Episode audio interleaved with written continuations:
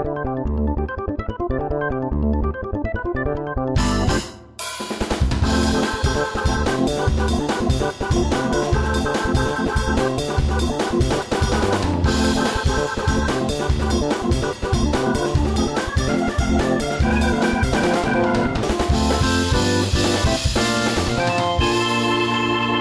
週の、うんと、日曜日？日曜日やったかな？一応、ほんとね、びっくりしてしもってね、竹内はね。俺ね、うん。何見てたかな？全然関係ない。あ、そうや、あの、せ夜ため撮りしてたタモリクラブとか、そんなの見てヘラヘラ笑ってて、うん。日曜日の朝でしょ？あれ確か。そうそうそう、朝8時朝の過ぎかな8。時半か9時ぐらいでしょ？うん。でサンデーモーニングなんか見る気ないから、あの、勝つまでちょっと過ごしてようと思った。うん。そしたら、嫁が、竹内優子死んだって知ってる？とか言うからさ、うん。違う部屋にいたもんでね、嫁は。はいはい。え、何それ？って話になって、うん。パパッと変えて、週一、あの、サンデーモーニングはじじいばっかだから多分そんなのは後だと思って、ああ、中山、あっちの方やね。確かね。そう中山さんの、あの、ヒデちゃんの方のが反応いいだろうと思って、パッと見たら、うん。やっぱやってたわ、すぐ。えー、ほんまやと思ってね。うん。で、相変わらずサンデーモーニングはもう、まあ、なん NHK、NHK も速報を打っただけじゃないかうん。な。うん、なので、びっくりっていうか、ん？って感じやね。うん。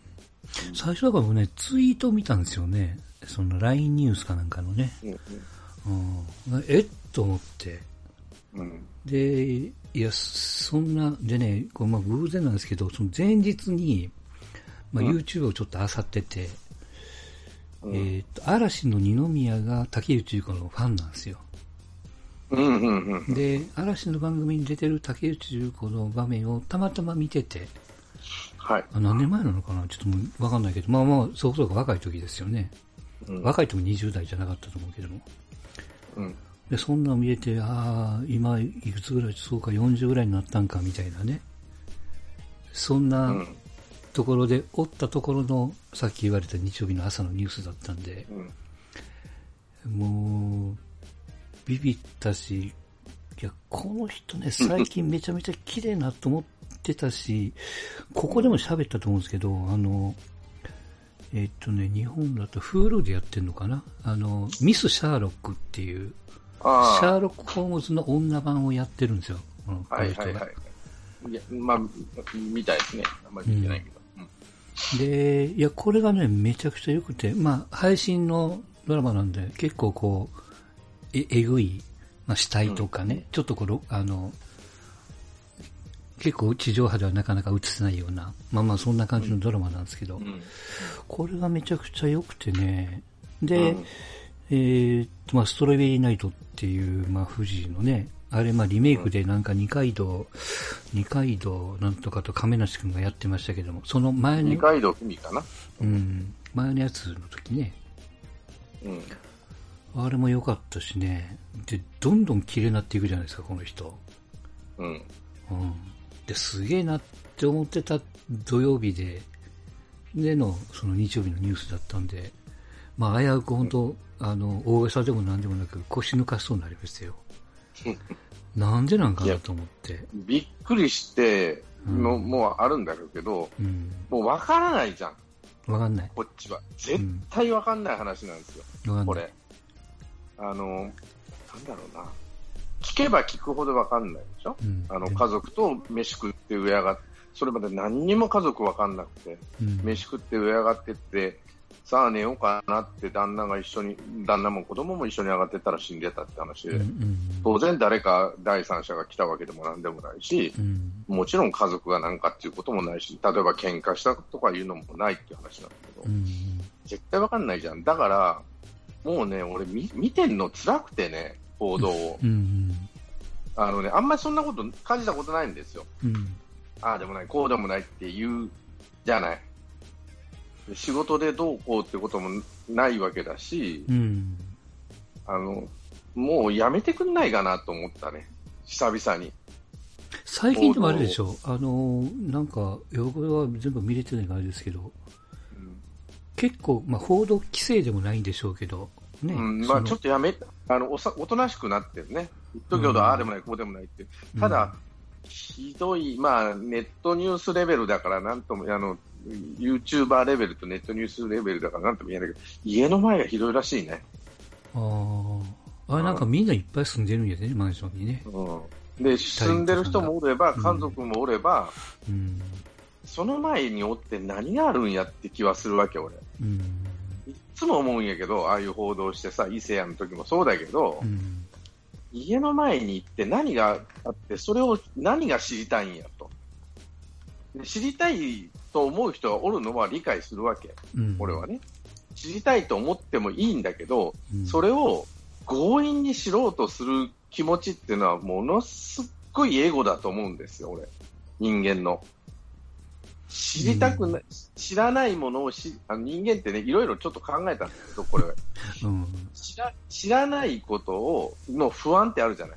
うん。得体の知れない、わからないことの不安、知らないことっていうか、わからないことに対する不安って人間ってあるんだよね、誰にでもう。ん。それに勝てないんですよ、みんな。我慢しなきゃならないわけよ、今回の竹内優子の件は。みんな、俺も含めて。まあまあ竹内優子に限らず、この前の芦名なんとかさんとか、あの、男の子もそうだし。そうだし、うん、もう知らなくてもいいし、その推測すらしなくてもいいわけですよ。うん、うん。悪いことしてどうのこうのっていうんだったらまだわかるわけ。うん。例えば、万が一ですよ。うん。ないけど、これで、まあ悪いことしたから、ね、罪の意識でかなとかね、そういうのは分からんでもないんだけど、うん借金しようかなとかっていうのを、表で出てくる話なら分からんでもないけど、わけ分からないでしょ、三浦春馬にしても誰にしても、あの、わかんないね。もういいじゃん、いいじゃないっていうかね、もうそっとしてあげてくださいよと思うわけ。家族も含め、家族とかさ、周りの人は。一番辛いから、こういう話が。うん。辛いし、いいと子供が1歳？いや、そうそう。まああのうん。一切なってないんじゃないかな。うん。ヘリーあたり下の子はね。たんだけど、ノイローゼじゃねえかとか、ああでもない、こうでもないっていうコメンテーターがいっぱいあるんですね、あれ。うん。推測やからね、うん。推測でしかないって注釈をつけりゃ、何でも言っていいんちゃうでっていうのはすげえ思うけどね。しますで、ご家族にはお,、ね、お見舞い申し上げますっていうのかな、こういう時は。それだけでいいじゃない。じゃあ、それじゃ商売にならないのかもしれないけど、もう、なんていうのかな、腹が立つっていうよりね、因果な商売だな、この人たちって思ったの、俺。何か言わなきゃならないとかね。だからた多分ね、要はその変わりきれてないんでしょうね。この昔の、例えば10年前とか、それこそ一昔前は、あの、こういうパターンのわけだったじゃないですか。そネットもそんなに発達してなくて、えー一般市民、視聴者が知る手段っていうのはテレビでしかない、ワイドショーでしかないっていう時代のまんま来てるもんやから、うん。なんか、な何やったかな、なんか富士ぐらいだったんでしょ？なんかこう、ガンガン攻めてったというか。他はいろんな規制があったり、うんと、なんか命のなんとかの電話とか、あの、竹内優子の云々よりも困った時にはこういうところがあるからっていうね、そっちをこうアナウンスするっていう方向にまあ切り替えてやるべきところなんでしょうけどね。まあ、それがだからさ、うんうん、動けないっていうのはちょっと辛いね、なんかね。辛いっていうか、でも、だから人間、さっき言ったようにね、いえも言われぬ不安に駆られるのはわかるんですよ。うん、そういうのをあの知りたいし、見見たいしっていう気持ちもわからんでもないのに、あのうん一般大衆がね。だからチャンネル合わすっていうのもわからんでもないけど、うん、でも一歩引いて考えたらさ、あんたの生活に何があるのって話なのよ。うん、ご家族のことを考えたらさ、もうこの話はやめてくんないかなと。いいですよと。それだけでいいんじゃない？残念やな、で。だってさ、あんたの生活に何があるの例えばさ、テレビの作ってる人、うん、あの報メディア側の人間だって、例えばこれが政治の話だとかね、えーなんだろうな、そういう犯罪の話だとか、言うなら報道する意義とかさ、報道の自由とかさ、そういったことは、ね、大手を振ってややればいいとは思うんだけど、うん。これは違うでしょと誰もが思うわけです。うん。だからといって、こういうことをするから、人の反感を買って報道の自由が侵されていくわけですよ。徐々に規制がかかっちゃって。自主規制ができないわけだから、彼らは。うん、第4の権力って言われるもんで、例えば第1、第2、第3の権力はちゃんと規制がかかるわけじゃん。例えば、国会議員は選挙があったりさ、うん。ねあの行政は、えーなんで国会でチェックされたりとか、まあまあいろいろあるわ。マスコミだけなんだよね。規制がかかってないの。かけちゃいかんって言うんだけど、それは自主規制に任せなあかんわけですよ。言いなれば。だからど、どうでもいいわけじゃないんだけど、なんていうのかな。そういうことに関してちゃんとやらないと、本当に危ういなっていうところと、うん。人間我慢せなあかんよ、こういうところは。知りたいという欲を。うん、まあまあ逆にね、裏を返したら死って何の得があるっていう。そう、どうなるあんたと。竹内優子さんのご家族に何かしてあげれるのと。うん。俺らが知ったところで。だから芸能リポーターかなんかなんかがもう、ね、もう、なんでしょう、だから芸能リポーターなんて商売なんつうな、まあ言うなれば、なんだろうな、うん、まあ残念な商商売なんだろうなっていうふうに思いましたけどね、今回はこういうのを見てると。まあもう、あの、タレント自身が自分のチャンネルで、自分の SNS で、自らこう、発表するわけじゃないですか、最近は。切り取れるのが嫌だから。だからまあ、あの、あの芸能リポーターの役目っていうのはやっぱりもうだいぶ、なくなってますわな。一時の、うん、誰梨本さんとか。だから今、一流ので芸能リポーターって井上公造とか中西正夫さんとか、はい、あのね。うんそこら辺のおばあちゃん、なんやったら駒井さんとかねう、ん。でも、でもあの人らでも、まあ、せいぜい井上公造ぐらいかな、うんその私はこういう信念を持ってやってますって、まあ、それが正しい間違ったのはちょっと置いといて、うん。うん、やってる人を見るとね、まあ他の人もそんなに いいとは思わないけど、でもこういう事件あって何にもできないじゃん。わからんし、わからんでいいのよ。もう、分かったところでどうなんて話やし。うん。まあまあ、残念は残念なんやけども、そしょうがないからね。ね、よく言うのが同じ悩みを抱えとる人がどうのこうのとか言うやんか。うん。いや、そんなのお前らの詭弁じゃないといつも思うわけ、俺聞いてるのね。うん。それでたくさんおるかもしれおるとは思えへんねんけどね。うん。その原因を追求して。だから、ああいう芸能、芸事をやっとって超一流になっていく人ってさ、もう日本に30 20人も30人もいないわけじゃないですか。そうね。若い人なんかもやらやってないでしょ。うんだから40代ぐらいになって、あのトップにや駆け上がるって言ったら相当じゃない。うん。ってことはもう我々が知らんところでどんなそのね傷というかきしみというかさ、えーいうものも持ってたかもしれないしそんなもんわかんねえんだけど、わからんでいいんだよこんなものと思うわけだからご家族に対しては本当にかわいそうだなっていうかさうん。お俺らは残念ながら当残念ながらじゃない当事者ないんでもう何にも言えないよね。うんうん。そっとしといてあげるっていうのは最善の策だと思いますよ、これ。うん、まあでも、まあファンというか別にこう竹内優子ばっかり見てるわけでもないけども、わりかしこう好きな系統のドラマにガンガン出てあったし、まあこれもね、うん。100%ファンではないんですよ。100%って言ったらおかしいけど、その一番の女優さんでもないし、うん。ただ、順調に来てて、うん。まあ、離婚し、えー結婚して離婚してこと、まあ、子供産んで離婚してね、うん。あのな指導に。で、新ししばらく一人で子供育てて、子供が15歳ちょっとかな、もう。そうね、中学か、なんか、うん、って言ってたかな。で、2年目に、ね、2年ぐらい前に再婚して、年下の旦那とね、うん。で、その人との間に子供できて。順調じゃん、仕事もバリバリやって。うん。ね、次の仕事も決まってたって話でしょそうそうそう。うん。そらね、だから、そうやって語ることも、俺が言うこと自体も矛盾してるのかもしれないけど、うん。いやーもう、もう、わかんないよ。わかんないっていうか、もう、あの、いろいろ言う、いいろいろ報道するのは、見るのは辛いね。もうやめてくんないかなと思うぐらい、三浦春馬の時も思ったし、俺、もういいじゃない、ほっとけばと思うわけ。うん。まあ、ほっとくってこう、ちょっとこう聞くと冷たいように聞こえるけども。うん。だから、が一番そっとしておくねね。うん。うん、そっとしておくっていうのは、人間優しさのひと大きな一つの要因だと思うけどね。うん。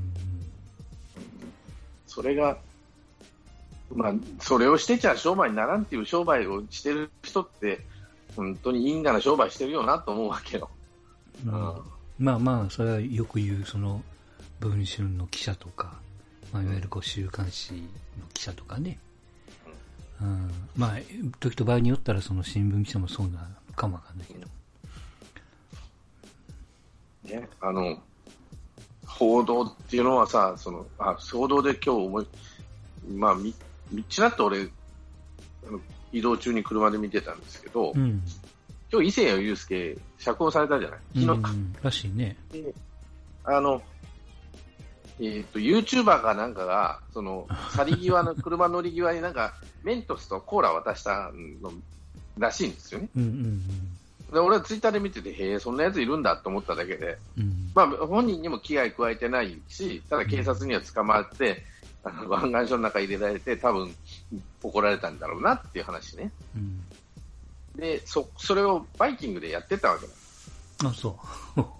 でバイキングでやってて、で YouTuber が多分目立ちたいために、その、なんかそういう稼ぎのためにやったんだろうっていうような話になったんだけど、うんなんとか系 YouTuber ってやつよね。そうそう。薬丸博秀さんがさ、うん。こういうやつを懲らしめなきゃならないということを言うわけよ。うん。で、えー、北村弁護士ってあるじゃん。あの、はいはいはい。行列の北村さんはい。が、いや、危害加えたとか、殴りかかったとか、うん。いうことじゃなければ自由にやっていいんじゃないですか、ある程度って言ってたわけ。うん。だから、ヤックンがなんでそうなるんだって話になって、うん。じゃあ、あなたあの坂上はそこで、あなたのお嬢さんがそんな目にあったら、あなたはそんなのんきなこと言ってられますかって言ったわけ。うん。で北村さん、いや、危害さえ加えられなければいいですって言って。効率上のこともあるからね。うん、そうそうそう、法律上自由にできるんですよ、そういうことは。うん。例えば殴りかかったとかね、うん。えーなんかしたという、触ってもいないらしいよね、それはうん。止められて。だから、自由にできるはずなんですよっていうことを言って、何が言いたいかっていうと、うん。で、その時に報道する自由っていうのがあって、うん。じゃあこんなことを報道しなきゃいいんだろうって話になって、目立ちたい人のためにやったんだから、うんうんなぜ取り上げるのかと。うんそうそう、バカじゃねえかと。うんそんなに怒り浸透になるぐらいな、バカですねで一言で終わるか、もしくはもうやめちゃうかね、報道しないか。うんで、なんでこんなことで YouTube なんかぶっ潰せみたいなことを言いたがいいんですよ、坂上忍はじめ、うん旧メディアの人たちはね。所詮ネットの住民なんざこんな程度だとうん言いたいんだろうけど、どう言いたいのかな。でも、あ取り上げたらあんたらもう同レベルだよって話なんだけどね、俺から言わせれば。まあまあ、詰めていけば結局同じ穴の文字になっちゃうからね。そうそうそう。うんで、もっくんの、あもっくんね、や薬丸はな何様のつもりだって言わんけど、うんなんか勘違いしてねえかな、こいつと思って。なんか懲らしめる方法ないですかとか言ってたけど。いや、だったら俺もう、バイキングなんかとっくに懲らしめられてなきゃなんないじゃんと思ってね。うんバカじゃねえか、こいつらと思って見てたけど。うん、なんていうかな、まあそのちょっと、一つ間違えたら、あの、あれと一緒ですよ。自粛警察と一緒になるからね。それもそうだ懲らしめるっしていう行動に対してね。うん。で坂上忍は、僕らは責任持ってこなんていうかな、あの、うんうん。コメントしてますとかなんとか言ってたんだけど、うん。まあ、それは責任持ってやってくださいとは思うけどさ、うん。でも、そういう無責任なこと言ってさ、って思わないってなると、こういう商売ってのはやってらんないんだろうなと思って、うん。またよく言ったっていう人も中にはおるわけだからね。うん。うん。つくづく、ああ、大変だと思うけど、いい商売してるよなと思うしね。うんだからまあ結局あのメントスコーラになってくるとそれが宣伝になってじゃあそいつのチャンネルを見ようかっていうそうそうそうことに。つながっちゃうわけやからねほっとき知らんかった人が知るわけなんで、うんうんその、よくやったっていう賞賛、よくやったとは言うんやけど、ああ、頑張ってるねぐらいのことをもし言うんであればね、うん取り上げてもいいかなと思うわけ。バカだなと思う人もおると思うし、うん怒ってんだよね、それを。何言ってんだこいつはと思って見てたんだけど。スルーする勇気が勇気じゃないなあの、スルーする、あの、判断力っていうかさ、うんだから置いてかれんだよ、旧メディアは、と思うわけう。んまあまあ確かにそういう問題を取り上げると、ああだこうだ言えるネタになるから、ああさすが坂上さんみたいな、ああさすがヤックみたいな。だから、おじいちゃん、おばあちゃんはそうでいいわけよ。まもし、まいや、おじいちゃん、おばあちゃんなくても、そのネットとか、旧メうん新しいメディアについていけない人も若い人でもいるじゃない。うん。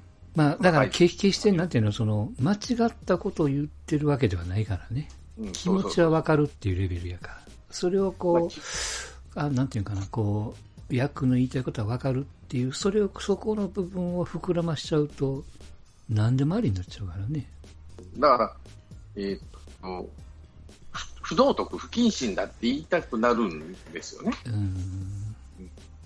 で、要は、マスコミがこう、ここから前に出ないでくださいって規制してるわけでね。うんうんああいうところそれに、で、前で、中へ入っちゃったと。出てっちゃったと。それが許せんっていうわけね。でもそれってマスコミ、まあ警察がライン引いてるんだけど、別に逮捕される話でもなければ、うんあの、罰金を受ける話でもないんで、別に超えようと思ったら超えてもいいわけですよ。怒られるけど。俺らつっただろうぐらいなもんでさ。まあ、不法侵入って言われればそれまでなのかもしれんけど、この子あれでしょ、あの、一言いらんこと言うと、あの、竹内優子の家の前のマスコミに注意しに行った子でしょ。そうそう。で、確か。動画でずっと撮って、ドケドケってずっと無視されてたのね。うん。で、なんか一人か二人なんか反応してたやつがいたけど、うんうんまあ、黙ってそのマスコミをずーっと顔映しちゃよかったよ。一言も言わずに、黙ってじーっとね。もしやるんであればね、じーっとマスコミだけ撮って、えーどちらですかって言ったら、朝日新聞ですって言ったり、週刊文春ですって言わせりゃよかった。うん名刺いただけますかとかね。うんうん。そういう常識的にやりゃ、お、やるなと思ったけど、まあまあ、それだと炎上にならないから、彼らの商売にならないわけやからね。その方がなんか面白いっていうか、炎上になるかな。炎上ではないけど、ね。だから、炎上商売を煽ってる方も煽ってる方だけどさ、うんうん。なんていうのかな。そういう、まあ、竹内優子さんの件も含めてやけど、マスコミってね、こういう芸能ネタはもういいじゃない。うん と思ったね。政治とか犯罪とかね、そういうことなら、もっときっちり、まあ、それもいい加減なんだけどね、日本のマスコミは。まあまあ、要は、井戸端会議の延長線でしょ。そうそううんだから、所詮芸能なんですよ。うん彼らにとっても。うんだから何やってもいいんだと思ってんですよ、芸能人は。うんたとえ死んだ後でも。ね、ご家族がどういう気持ちやっていうことはもうどうでもいいんです。そそれでお前らめ飯食っとんだろうと、うん有名になって。たまたま死んだか知らんけど、それ、その時、死んだ時だけ、そっとしといてくれば都合いいんじゃねえかと、マスコミを散々利用したんだから、ワイドショーだってお前も出ただろうと。ね、宣伝のために。舞台挨拶とか、制作発表会とかで、マスク、ワイドショーを取り上げてもらって、それで飯食ってんだろうって言いたいわけよね、彼らうん。うんは多分。うんで、都合の悪い時だけやめてくれっていうのは、まあ、都合悪くねえかと。死んだ時だけやめてくれってのは都合悪くねえかって話になってくる。でも、人道的に考えろよって思うけどね。うん。それが論理なんでしょ、彼らの。都合のいい時だけやめやめろってのもおかしいだろうって話だよね。まあ、でも、ちょっとこう、続いてるからね、なんか、なんていうかな。なんかこの、あの、素人目線からしても、やっぱちょっとこう、ショックはでかいでしょうね、どんどんね。だから、まあ、わけのわからない不安やわね。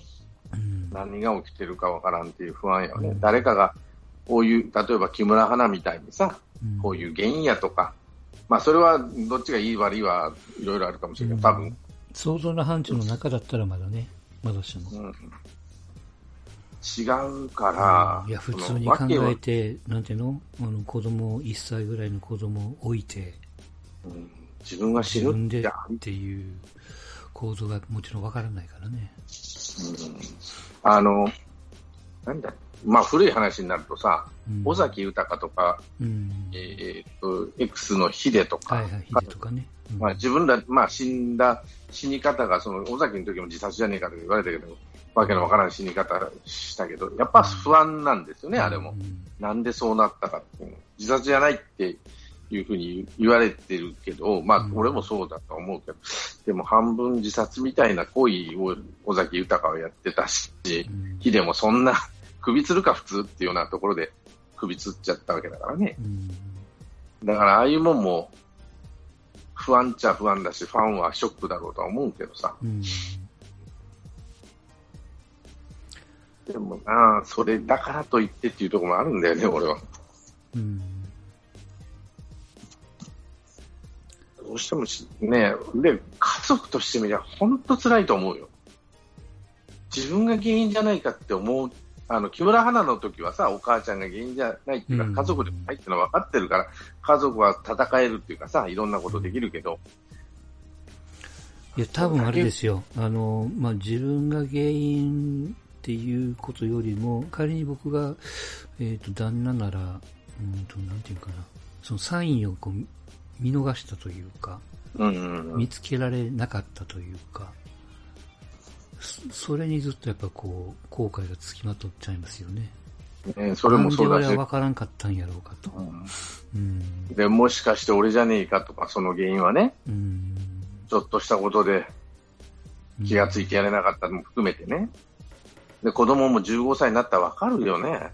お母さんがなん死んだっていう事実は当たり前なんわかるでな。俺が原因じゃねえかとかさ、誰かを原因を作りたいわけじゃん。家族は絶対に。うん、それをさ、報道するのもどうかと思うけど、うんまあもう、傷つくしかないわけですよ。だから、その、まあこの前もマックスさん前も言ったけど、うん。何やったんかわからんけどさ、俺はもうん。う。何があったかわからんし、何がどんな辛いことうんあったんかわからんけど、まあ、こんなこと死者に言うのはあ裁かれるかもやっぱりダメだよ、これは。うん。なんかだ、ダメやと残った家族のこと考えろよと。うん。愛する子供のこと考えてみろよと、こうやって死んだら。うん。自分、いや、もしかして原因じゃないかもしれん、子供、自分のことはね。うん。もっと全く違う、例えば、仕事でもう悩んでうつ病になってるとかさ、うん。そういうことかもしれん。で遺書がもしかしてあるかもしれん。ないって言ってるけど。うん。うんでも、死んじゃい、こういう形にせよ、なんせよ、死んじゃいかんよ。自分で死んじゃいかんよ。こういうのを聞くとつくづく思う。いや、とにかくね、一つだけ言えるとすれば、竹内優子は罪、罪つ罪を作っちゃったよなって思うのはご家族に対してですよ。あの、仕事仲間もそうかもしれん。うん。まあ、ファンの方もそうかもしれんけど、一番大きくはやっぱご家族に対しても傷というかね、うん。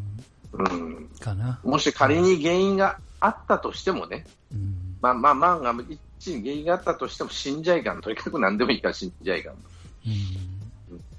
あのん。、いろんな手段があるはずやからね。そうの、ん、もちろんその当事者がないから、そんな軽いことはってそうそうそう。言われるのはもうわからない重々承知の上で。重々承知で、うん、そう。で言、っちゃうけど。例えばね、うんあの、自殺にもいろんなのがあってさ、例えばまあ、古い話で言うと、ロッキード事件のあの、人の方とかね、名前忘れちゃったけど、早坂さんじゃないそういう方がもうや追い追い込められて、追い込まれて死んだってこともあるし、うん、まあ、今最近じゃあの、えーと、財務省の近畿財務局の方、うんうん、追い込まれて死んだ、自殺したって、自殺したんだよね、あの人たちが。そうそうそううん、話もあるんでわかるけど、でもね、でもねですよ。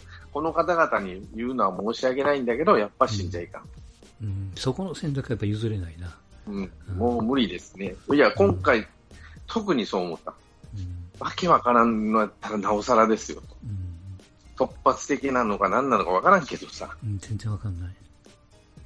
事故ではないって警察も言ってるんだからあれなんだけど、うん、まあ、もしね、数少ないここ、これを聞いてるリスナーでもしかしてっていう、わかるって言うんであれば、いや、分かっちゃいかんよ、そこはって。うん、あの死ぬ自由があるのも、あの、分かりますよ。うん、人権が、ね、日本の場合に限らずかもしれないけど、保障されてるし、うん、何をする、本としては自由なんだけど、それは分かりますよ。死ぬ自由もあるのも分かる。分かるけど、やっぱり、家族とかさ、つながりがあって人間は生きてるわけなんで、どうやったって。うん、人が生きてるわけじゃないんで、生まれてくるのは、両親が、ね、から生まれてくるわけで、自分が空から降ってきたわけじゃないんですね、まずね。うん。まあ、それを考えてください。うん、本当そうかな。うん、まあ、家族もそう、うん、まあ、なんていうのかな、まあ、ちょっと辛いんじゃないよね。なんていうかな、もう、まず報道をすぐそういうわけのわからん憶測記事とか報道はもうやめてください。うん、それと、やっぱり、もし考え、いや、それでも竹内優子はダメです。うん、うん、ダメな人です。残念ながら。うん。あの、和族はどういうが、あの、僕はダメな人だなと思いました。うん、今回の自殺して許される人って誰かいるかってちょっと考えづらいんだけど、それは三島由紀夫とかさ、そういう古い話になっちゃうかもしれないけど、そういう人たちも死なんでもいいやろと俺は思うんだけど、でもそそういうのじゃないじゃん。死の美学なんてなさそうな感じじゃん、これ、今回はね。一番直近だと、あの、なんとかクイーンっていう弁護士の話やってましたよね。ああ、やってたね。うん、うんだから本当にもう、ただ、人間って期待されすぎるとしんどいっていうのは分かるんだよね。うん。順調、順調に来て、何もかも期待されてきてる、期待通り、期待されてる通りって言われると、辛いのは分かるんだけど、うん。そこだけです。ちょっとね、もう本当、これから、これからじゃないですか、40、40でしょ？うん。うんいや、本当に辛いんだってやめえいいんだよ。うん、家族が嫌いなら逃げえいいんだよ。失踪しえいいんだよ。そう。専業主婦だって、ね、いろんな手段があるんやし。うん。うん、旦那が嫌なら別れやいいんだよ。うん、子供が嫌い、あのノイローゼ、育児ノイローゼになるんだったらどっか預けやいいんだよ、子供。うん、言い方悪いけど、してやいいんだよ。うん、俺はそれもそれでもうひどい話だけどね。簡単に言うけどさ、俺は。でも簡単に死ぬやつに言われたくないと思うしね。言われたくないって、簡単に死ぬやつより全然マシだと俺は思ってる。簡単に言った方がね、こういう無責任に。そうそう、だから結局ね、その、まあ、今回のその竹内優子の件は、まあ、ショックはショックなんですけど、なんていうかな、こう、うんと、食べ物が喉を通らないぐらいのショックじゃなくて、うんなんかやっぱこう、まあ、もやもやはするんですけど、なんか得体の知れない怖さみたいな。不安なんですよ。うん。あの、自分で、自分でわからないとかさ、うん、その不安っていうのは、に人間、まあ、猿でも犬でもそういう不安はないらしいんですよ。わ、うん、からないことに対する不安は。でも人間だけなんですね。先の、人間って先のことを考えれる動物なので、悲しいんですよね。親が死んだ時とかさ、人が死んだ時に。猿とか犬ってのは先のことを考えないから、動物は。先のことが考えられないから、仮に子供が死んだとしても、うん、これ以上会えないんだと思うと辛くなるわけではないらしいんだよね。でも人間ってその先が分かるだけに先が見えない不安、それは赤の他人であっても、先というか、わけのわからない不安、うん。それはどうしても消えないらしいんだって。でも我慢しましょうよと。うん。しももっといや知って何になるって話なんですよ。ちょうどちょっと前までやってたのかな？あの、コンフィデンスマン JP っていうね。うん。あれ、あれうんあの映画もね、ちょっときついよね。うん。だからもう共演してる人がもうたまらんらしいけども、うん。二人亡くなっちゃったわけやからね。うん。しかも、近いうちに。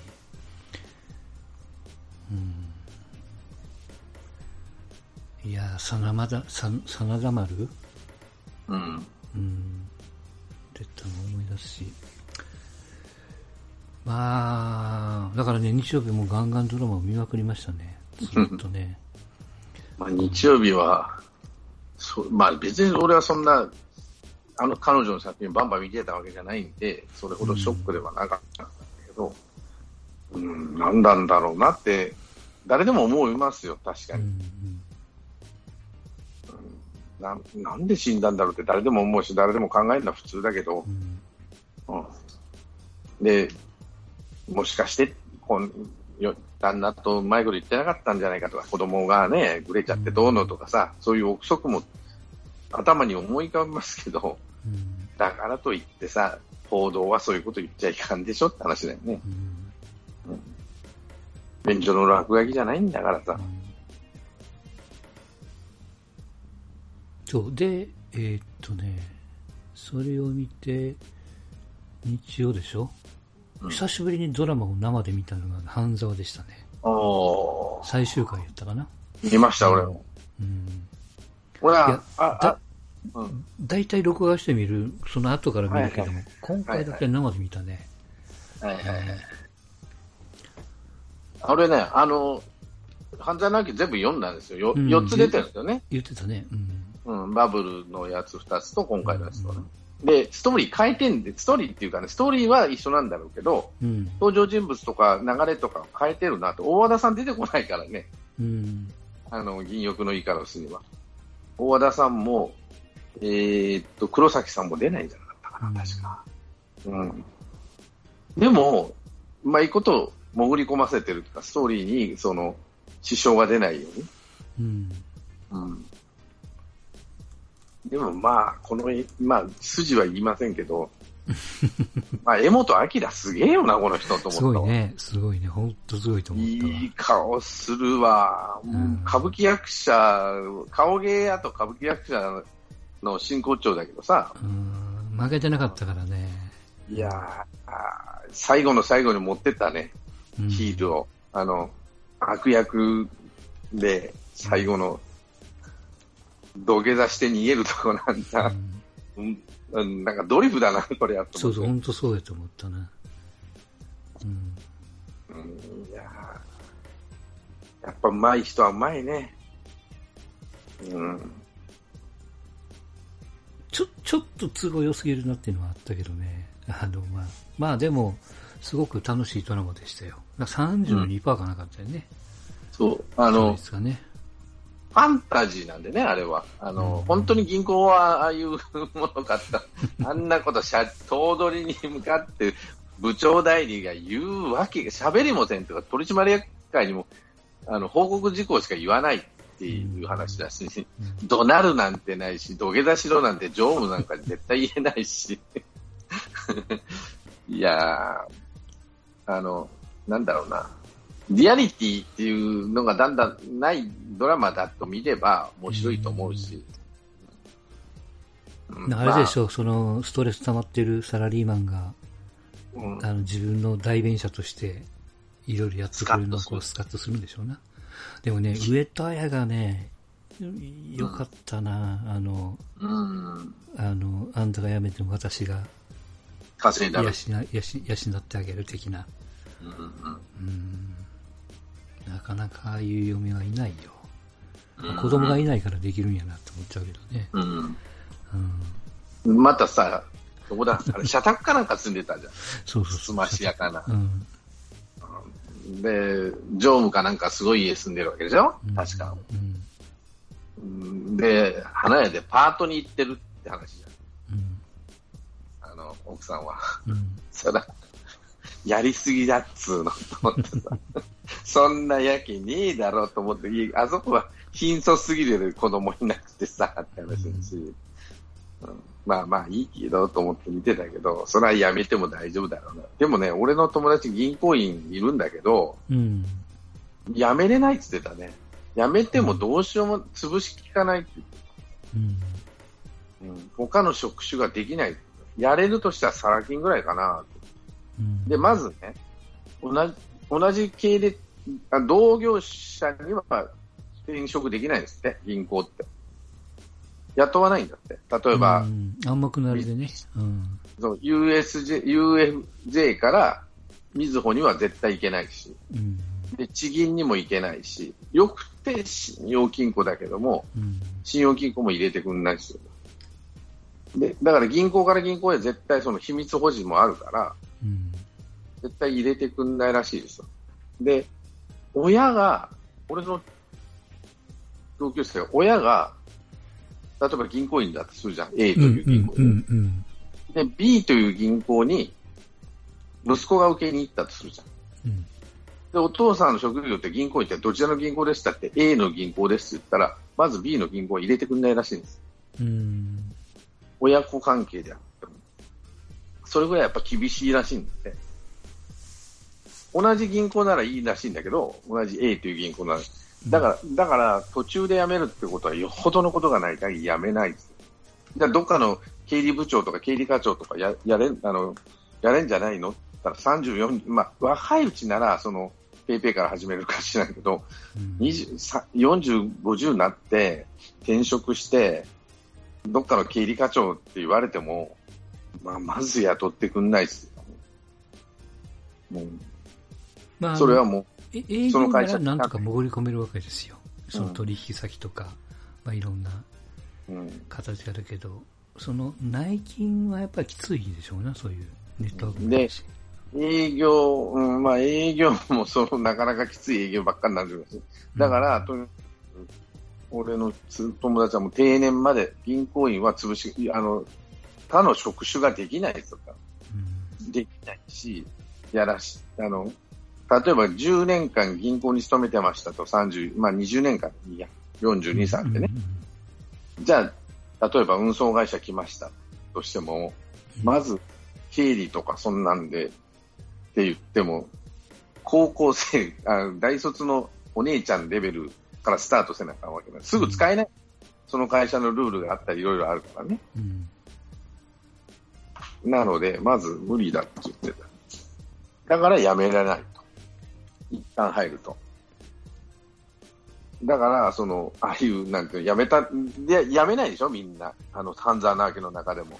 うん一応、あの、半沢直樹は辞表を叩きつけたけど、うん他の人は全然辞めなかったじゃん。大和田さん最後に辞めるって言ったけど、うんあんだけのことさせられて、土下座させられても辞めないじゃん、大和田さんは。うんやっぱ銀行マンは銀行です。そのロ銀バンカーのロマンっていうよりも、やっぱ潰しきかないらしいし、給料がそれに全く見合わない。転職しても。同じ給料を42、3でもらえるかったらまずもらえないだし。転職しても。トラックのドライバーやっても無理だとか。まずやらないとは思うけど。だからそこら辺、そこはリアリティあるなと思って聞いてたら。まあでも予想以上に盛り上がって、うんうんまあ、あのあと江口のり子は良かったね。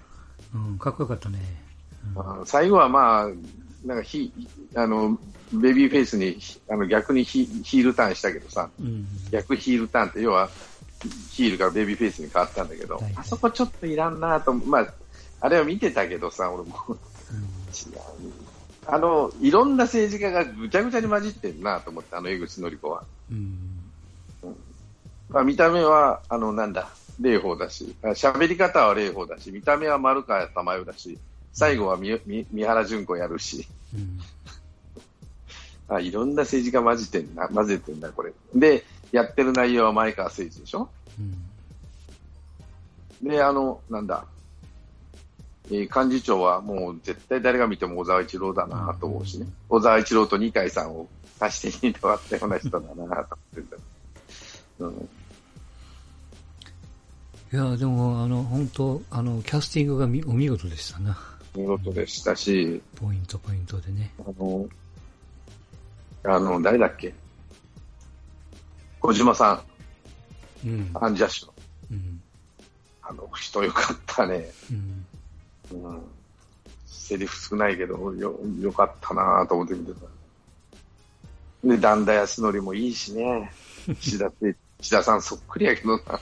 うん。いやーまあまあまあ、まあ、外れ、外れ、いい役者揃えて、いい原あの原作あれば、あったら、で、時間と金さえ、金をかければ、やっぱりいいもんができるんだな、まだテレビでも、テレビドラマでも。うん、まあまあ、あの、シーズン1の勢いがあるからね。あれでう、んうん、みんな期待するからね。うん、で、作り方は一緒でいいっていうパターンだからね。うん。ちょうどいいんじゃないですか？あれ、何年ぐらい ?5 年？ぐらい ?5 年7年。7年か。うん。でいなんだろうな。やっぱり堺雅人は大したもんですよ。うん。怒鳴ってばっかりだけど。で、今度あれですよ、10月の、10月の、うん、ドラマで、ちょっと外れの匂いがいっぱいしますけど、あの、24の日本版っていうのが始まるんですよね。24って見てたんでしたっけ？いけないんですよ、俺。あ、そう。いけないですよ。ジャック・バウアーっていうね。それを日本版にリメイクして、唐沢がやるんかな。ああ、うん。うん、どうなんすかね。うん。ちょっと微妙はわかんないけども。うん。まあ、これをちょっと期待しようかなと。24もめちゃくちゃ面白いドラマやったけども。うん。うん。まあ、果たしてその、あの、あれがもう2000年の前半やから、うん。その勢いがね、うん、できるかっていう。ちょうどその昔あの、えーっと、ブラッディ・マンディっていううん。ドラマがあって、それがちょうどこう、24のうん。日本のリメイクみたいな感じでやってたんですよね。話の流れ、テンポも同時進行でみたいな、そういう絵も流してましたけども。まあそれが出だしは良かったけども、後半ちょっと息切れして、ちょっとトーンダウンしちゃったんですけど、うん。うん、まああんまり期待しすぎんのもね、どうかっていう微妙なところでしょうけど、うん。まあそんなとこかな。